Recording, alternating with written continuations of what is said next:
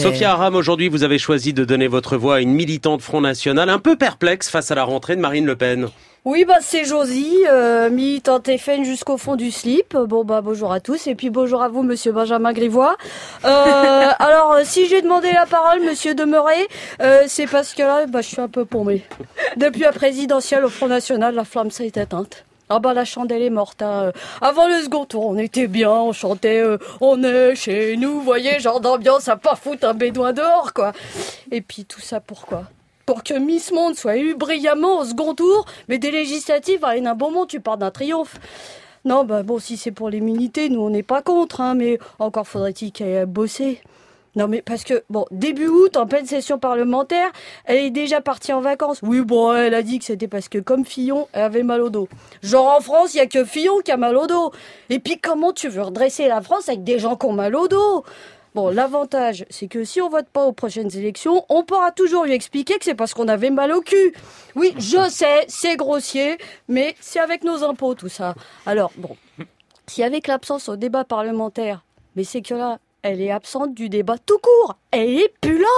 Elle est carrément aux abandonnés absents. Bon, sans compter la petite Marion Maréchal qui nous a abandonnés littéralement. Bon, la rumeur dit qu'elle est partie en Afrique. Non, mais ça fait 30 ans qu'on dit qu'on en a trop chez nous. J'espère qu'elle n'est pas partie chez eux. Faudrait voir être un minimum cohérent quand même. Puis là, jeudi dernier, on nous annonce le retour en fanfare à Marine dans le JT à boulot. On a à peine eu le temps de remarquer qu'elle s'était fait une nouvelle couleur chez le coloriste Vauquier, qu'elle était déjà partie, dis donc. Ça lui a pris 5 minutes chrono. Hein. Ah bah ça, c'était sa première journée de boulot. Chez boulot. Oui, bah je fais de l'humour. hein. Et euh, bon bah là, euh, on est plus près du mi-temps thérapeutique ou de l'emploi fictif que du retour en fanfare. Hein.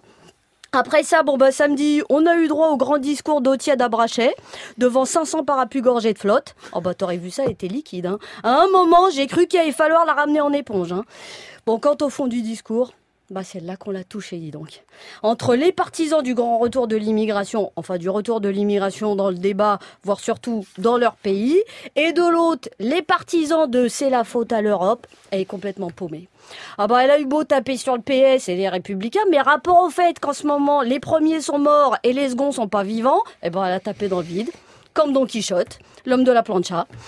À la fin, on a bien essayé de chanter On est chez nous. Mais le problème, c'est qu'en ce moment, Monsieur Demeuré, eh ben, on sait plus vraiment où on crèche. Sophia Aram, merci et merci à vous, euh, Benjamin Griveaux, euh, secrétaire d'État auprès du ministre de l'économie et des finances. Merci d'avoir été au micro de, de France Inter aujourd'hui.